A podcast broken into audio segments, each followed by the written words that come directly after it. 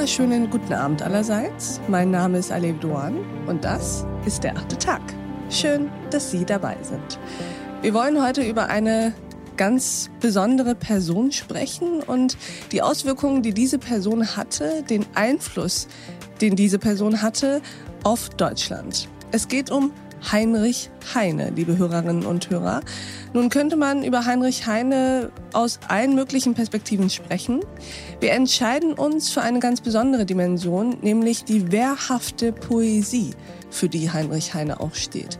Den Poeten im Widerstand, der Poet, der sehr genau auf die politischen Umstände seiner Zeit guckt.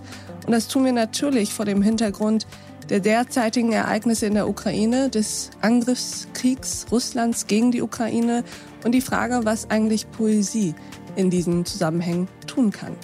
Und ich begrüße im achten Tag herzlich willkommen Josef Anton Kruse. Herzlichen Dank. Herr Kruse, würden Sie sich uns kurz vorstellen?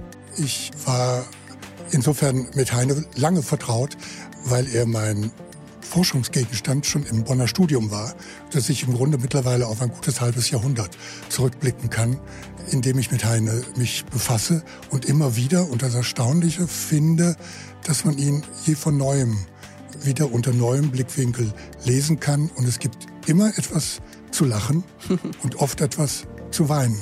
Das heißt, ohne Träne gibt es diesen Dichter nicht, aber ohne den Witz dahinter auch nicht. Das haben Sie wunderschön gesagt.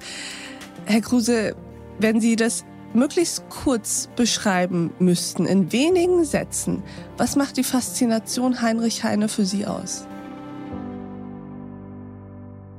Der schwerste zuerst, kurz und bündig.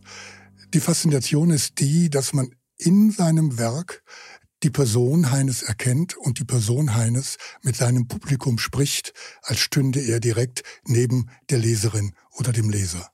Das heißt, es ist eine ganz andere, ganz eigene Präsenz, die er in seinem eigenen Werk hat. Es ist eine sprechende oder Gesprächspräsenz. Es ist ein Dialog, der nie ein Monolog ist, weil er immer das Verständnis des Lesers, der Leserin voraussetzt. Und weil er wagt, Dinge auszusprechen, die damals eigentlich nicht besprochen wurden. Da haben Sie jetzt genau das Stichwort geliefert. Er wagt. Er hat es gewagt, Dinge auszusprechen, Themen zu bearbeiten, die tabuisiert wurden, die von anderen Schriftstellern, von anderen Journalisten, von anderen Poeten nicht bearbeitet wurden. Zum Beispiel welche denn? Er springt mehr oder weniger auf ein neues Pferd.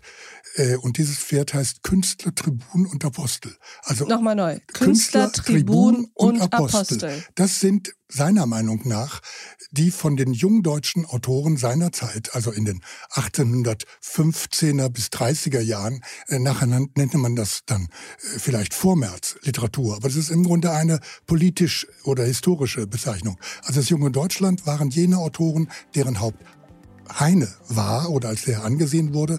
Und dieses junge Deutschland wurde im Dezember 1835 verboten.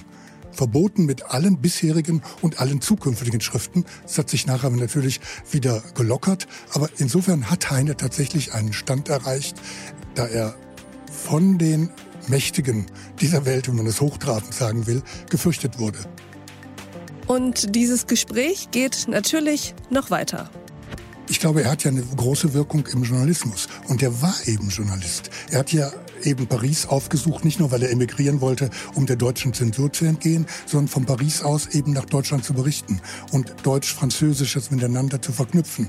Und weil er eben ein so gründlicher Betrachter war, äh, Dinge auf den Punkt zu bringen wusste, äh, dass ihm selber manchmal Angst und Bange wurde und es trotzdem ausdrückte. Ich glaube, das macht seinen Reiz bis heute aus. Und deswegen hat er eine Wirkung im asiatischen Raum oder im osteuropäischen Raum, die ist so enorm, dass man oft denkt, er ist tatsächlich hinter Goethe für gerade nicht äh, deutsche. deutsche. Leser äh, oder französische Leser, ist er im Grunde, die auch Franz äh, Goethe an erster Stelle hatten. Aber Heine war auch da gerecht genug. Auch mhm. wenn der Goethe wie die Jungdeutschen eher ein bisschen zu hochtrabend oder zu hoch in den Lüften schwebend sah und die Romantiker zu sehr ins Mittelalter vertieft sah und eben die Jungdeutschen auf der richtigen Alltagsebene äh, sah, hat er dennoch Goethe für die Lyrik, Cervantes für die Prosa und Shakespeare für das Drama als die drei großen, äh, unüberbietbaren Helden angesehen. Diese Folge in voller Länge finden Sie auf thepioneer.de oder in unserer Pioneer App. Bis zum nächsten Mal, Ihre Alef Doan.